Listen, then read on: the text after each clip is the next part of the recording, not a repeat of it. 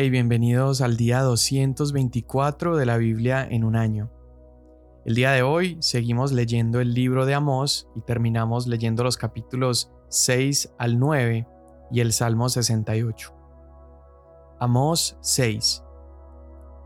Ay de los que viven reposadamente en Sión y de los que se sienten seguros en el monte de Samaria, los notables de las naciones principales a quienes acude la casa de Israel. Pasen a Calne y miren, y de allí vayan a Hamat la grande.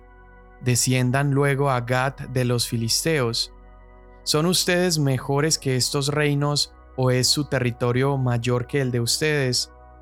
Alejan ustedes el día de la calamidad y acercan la silla de la violencia. Los que se acuestan en camas de marfil se tienden sobre sus lechos, comen corderos del rebaño y terneros de en medio del establo, que improvisan al son del arpa y como David han compuesto cantos para sí, que beben vino en tazones del altar y se ungen con los óleos más finos, pero no se lamentan por la ruina de José. Irán por tanto ahora al destierro, a la cabeza de los desterrados, y se acabarán los banquetes de los disolutos, el Señor Dios ha jurado por sí mismo, ha declarado el Señor Dios de los cielos. Aborrezco la arrogancia de Jacob y odio sus palacios, así que entregaré la ciudad y cuanto hay en ella. Y si diez hombres quedan en una misma casa, morirán. Entonces su tío o su incinerador levantará a cada uno para sacar sus huesos de la casa, y dirá al que está en el fondo de la casa, ¿Hay alguien más contigo? Y éste responderá, Nadie.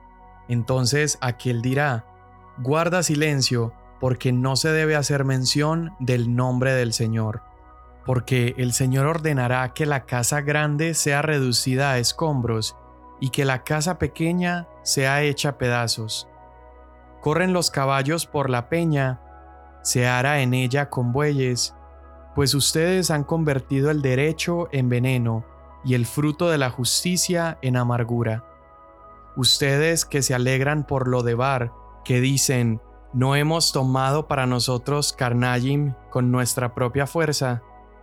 Por tanto, voy a levantar contra ustedes, oh casa de Israel, declara el Señor, Dios de los ejércitos, una nación que los afligirá desde la entrada de Hamat hasta el arroyo del Arabá. Esto me mostró el Señor Dios.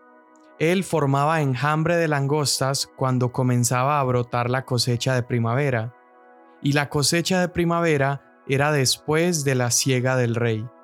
Sucedió que cuando habían terminado de devorar la hierba de la tierra, yo dije, Señor Dios, te ruego que perdones. ¿Cómo podrá resistir Jacob si es tan pequeño? El Señor se apiadó de esto. No sucederá, dijo el Señor. Esto me mostró el Señor Dios. El Señor llamaba para juzgarlos con fuego, y consumió el gran abismo y empezó a consumir el campo. Entonces dije, Señor Dios, te ruego que ceses. ¿Cómo podrá resistir Jacob si es tan pequeño? El Señor se apiadó de esto, esto tampoco sucederá, dijo el Señor Dios. Esto él me mostró. El Señor estaba junto a un muro hecho a plomo, y tenía en su mano una plomada. Y el Señor me dijo, ¿Qué ves, Amos? Una plomada, le respondí. Entonces el Señor dijo, Voy a poner una plomada en medio de mi pueblo Israel. Ya no volveré a dejarlo sin castigo los lugares altos de Isaac serán asolados y los santuarios de Israel destruidos, y yo me levantaré con espada contra la casa de Jeroboam. Entonces Amasías, sacerdote de Betel, envió palabra a Jeroboam, rey de Israel. Amós conspira contra ti en medio de la casa de Israel. La tierra ya no puede soportar todas sus palabras. Porque así dice Amós, Jeroboam morirá a espada, y ciertamente Israel saldrá en cautiverio de su tierra. Entonces Amasías dijo a Amós, Vete, evidente, huye a la tierra de Judá, come allí pan y allí profetiza. pero en Betel no vuelvas a profetizar más, porque es santuario del rey y residencia real. Entonces Amós le respondió a Amasías, Yo no soy profeta, ni hijo de profeta, sino que soy boyero y cultivador de higueras. Pero el Señor me tomó cuando pastoreaba el rebaño y me dijo, Ve, profetiza a mi pueblo Israel. Ahora pues, escucha la palabra del Señor. Tú dices, no profetices contra Israel, ni hables contra la casa de Isaac. Por tanto, así dice el Señor, tu mujer se prostituirá en la ciudad, tus hijos y hijas te caerán a espada, tu tierra será repartida a cordel, y tú morirás en una tierra inmunda. Además Israel ciertamente saldrá de su tierra en cautiverio. Esto me mostró el Señor Dios. Miré una canasta de fruta de verano, y él me preguntó, ¿Qué ves, Amos? Una canasta de fruta de verano, respondí. Entonces el Señor me dijo, Ha llegado el fin para mi pueblo Israel, ya no volveré a dejarlos sin castigo. Los cantos del palacio se convertirán en gemido en aquel día, declara el Señor Dios. Muchos serán los cadáveres, en todo lugar los echarán fuera en silencio. Oigan esto, los que pisotean a los menesterosos y quieren exterminar a los pobres de la tierra, diciendo, ¿Cuándo pasará la luna nueva para vender el grano y el día de reposo para abrir el mercado de trigo, achicar el efa, aumentar el ciclo y engañar con balanzas falsas, para comprar por dinero a los desvalidos y a los pobres por un par de sandalias y vender los desechos del trigo. El Señor ha jurado por el orgullo de Jacob, ciertamente nunca me olvidaré de ninguna de sus obras. No temblará por esto la tierra y hará duelo todo aquel que habita en ella. Subirá toda ella como el Nilo, se agitará y disminuirá como el Nilo de Egipto. Y sucederá que en aquel día, declara el Señor Dios, yo haré que el sol se ponga al mediodía y que la tierra en pleno día se oscurezca. Entonces cambiaré sus fiestas en llanto y todos sus cantos en lamento Pondré silicio sobre todo lomo y calvicie sobre toda cabeza. Haré que sea como duelo por hijo único y su fin como día de amargura. Vienen días, declara el Señor Dios, en que enviaré hambre sobre la tierra, no hambre de pan ni sed de agua, sino de oír las palabras del Señor. La gente vagará de mar a mar y del norte hasta el oriente, Andarán de aquí para allá en busca de la palabra del Señor, pero no la encontrarán. En aquel día las vírgenes hermosas y los jóvenes desfallecerán de sed. Los que juran por el pecado de Samaria y dicen, Viva tu Dios, oh Dan, y viva el camino de Berseba, caerán y nunca más se levantarán. Vi al Señor de pie junto al altar y me dijo, Golpea los capiteles para que se estremezcan los umbrales y rómpelos sobre la cabeza de todos. Entonces mataré a espada al resto de ellos, no habrá entre ellos fugitivo que huya, ni refugiado de ellos que escape. Aunque caben hasta el Seol, de allí los tomará mi mano, y aunque suban al cielo, de allí los haré bajar. Aunque se escondan en la cumbre del Carmelo, allí los buscaré y los tomaré. Aunque se oculten de mis ojos en el fondo del mar, allí ordenaré a la serpiente que los muerda. Aunque vayan al cautiverio delante de sus enemigos, allí ordenaré a la espada que los mate, y pondré sobre ellos mis ojos para mal y no para bien. El Señor, Dios de los ejércitos, el que toca la tierra y ésta se derrite, y se lamentan todos los que en ella habitan, Sube toda ella como el Nilo y disminuye como el Nilo de Egipto, el que edifica en los cielos sus altos aposentos y sobre la tierra ha establecido su bóveda, el que llama a las aguas del mar y las derrama sobre la superficie de la tierra. El Señor es su nombre. No son ustedes para mí como hijos de Etiopía o israelitas, declara el Señor ¿No hice yo subir a Israel de la tierra de Egipto y a los filisteos de Caftor y a los arameos de Kir. Por eso los ojos del Señor Dios están sobre el reino pecador, y voy a destruirlo de sobre la superficie de la tierra. Sin embargo, no destruiré totalmente a la casa de Jacob, declara el Señor, porque yo daré un mandato y zarandearé a la casa de Israel entre todas las naciones como se zarandea el grano en la criba, sin que caiga ni un grano en tierra. A espada morirán todos los pecadores de mi pueblo, los que dicen, no nos alcanzará ni se nos acercará la desgracia. En aquel día levantaré el tabernáculo caído de David, repararé sus brechas, levantaré sus ruinas y lo reedificaré como en el tiempo pasado, para que tomen posesión del remanente de Edom y de todas las naciones donde se invoca mi nombre. Declara el Señor que hace esto. Vienen días, declara el Señor, cuando el arador alcanzará al segador, y el que pisa la uva al que siembra la semilla, cuando destilarán vino dulce los montes y todas las colinas se derretirán. Restauraré el bienestar de mi pueblo Israel, y ellos reedificarán las ciudades asoladas y habitarán en ellas. También plantarán viñas y beberán su vino, y cultivarán huertos y comerán sus frutos. Los plantaré en su tierra, y no serán arrancados jamás de la tierra que les he dado, dice el Señor tu Dios. Salmo 68 Levántese Dios, sean esparcidos sus enemigos, y huyan delante de él los que lo aborrecen. Como se disipa el humo, disípalos, como la cera se derrite delante del fuego, así perezcan los impíos delante de Dios. Pero alégrense los justos, regocíjense delante de Dios. Sí, que rebosen de alegría. Canten a Dios, canten alabanzas a su nombre Abran paso al que cabalga por los desiertos, cuyo nombre es el Señor. Regocíjense delante de él.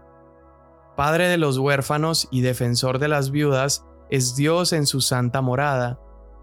Dios prepara un hogar para los solitarios, conduce a los cautivos a prosperidad. Solo los rebeldes habitan en una tierra seca. Oh Dios, cuando saliste al frente de tu pueblo, cuando marchaste por el desierto, tembló la tierra. También se derramaron los cielos ante la presencia de Dios. El Sinaí mismo tembló delante de Dios, el Dios de Israel. Tú esparciste lluvia abundante, oh Dios, tú fortaleciste tu heredad cuando estaba extenuada. Los de tu pueblo se establecieron en ella. En tu bondad, oh Dios, proveíste para el pobre. El Señor da la palabra, las mujeres que anuncian las buenas nuevas son gran multitud. Los reyes de los ejércitos huyen, sí, huyen, y la que se queda en casa repartirá el botín. Cuando ustedes se acuestan en los rediles, son como alas de paloma cubiertas de plata, y sus plumas de oro resplandeciente. Cuando el Omnipotente dispersó allí a los reyes, nevaba en el monte Salmón, Monte de Dios es el monte de Basán, monte de muchos picos es el monte de Basán.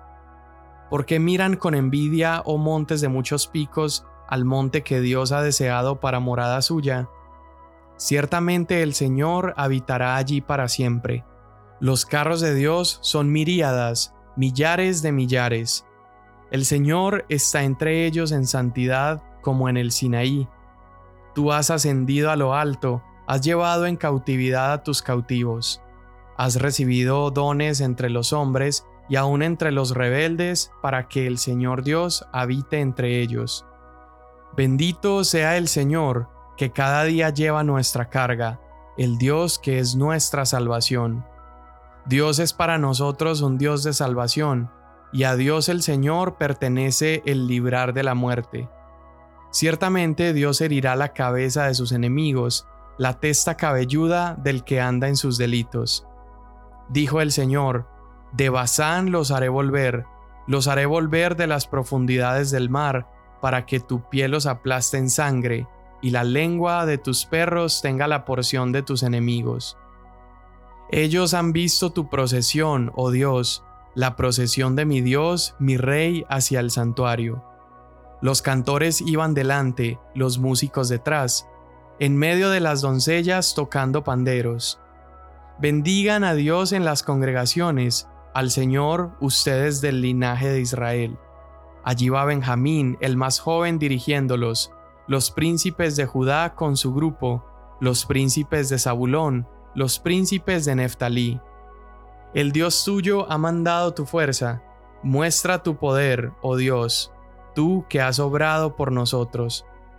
Por causa de tu templo en Jerusalén te traerán presentes los reyes.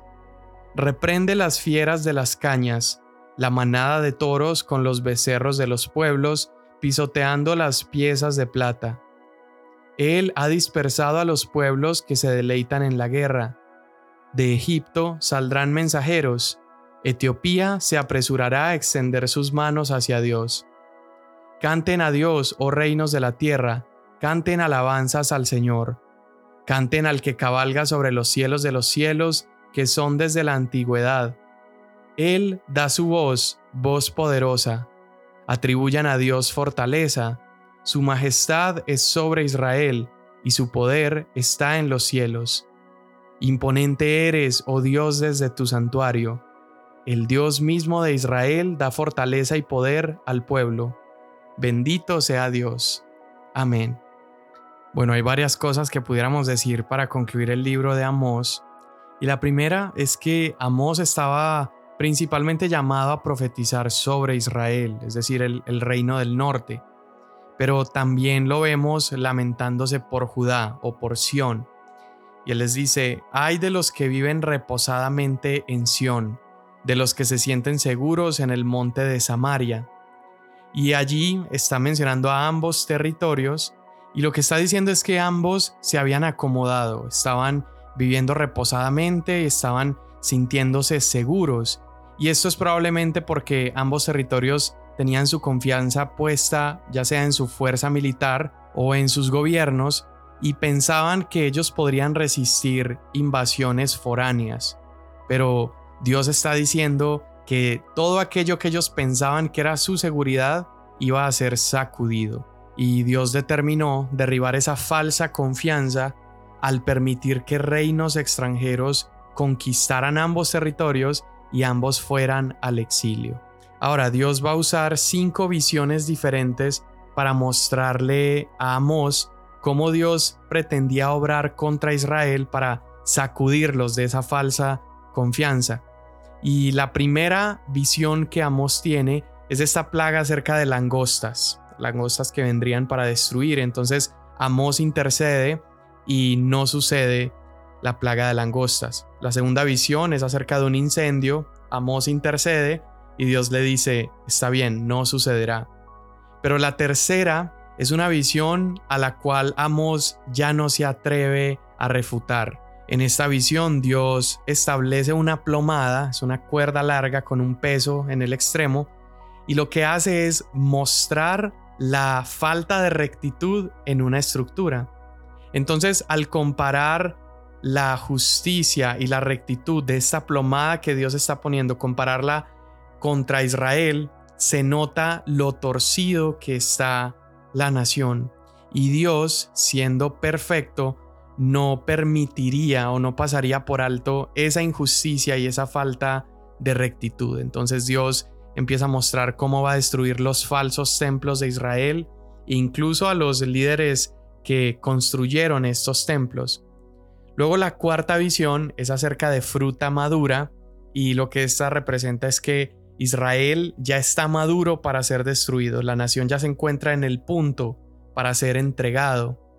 Y la última visión es Dios mismo viniendo a la tierra para despedazar esos ídolos y esos templos y destruir a todos los pecadores.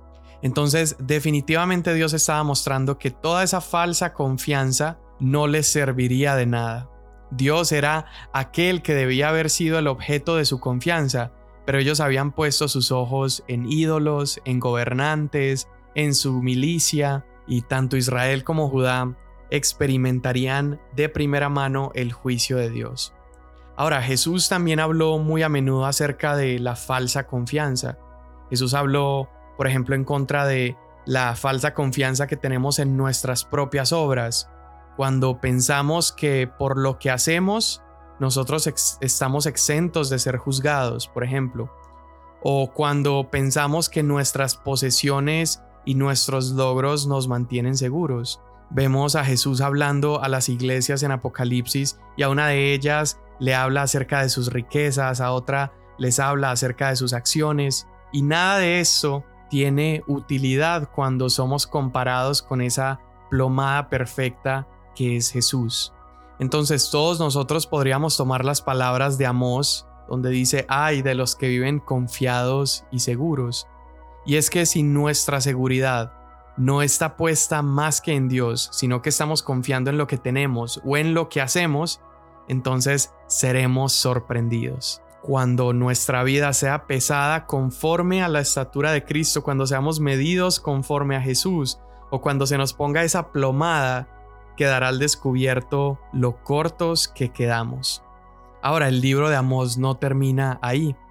Esta última visión que Amós ve se convierte en esperanza y nos deja ver el propósito de Dios. Dios está mostrando que esta pequeña familia, este pequeño pueblo que Dios escogió, la familia de Jacob, serían preservados. Y después del juicio que Dios traería, Él está diciendo que Él comenzaría a reconstruir y lo haría a partir de la línea de David. Dios reconstruiría el tabernáculo de David.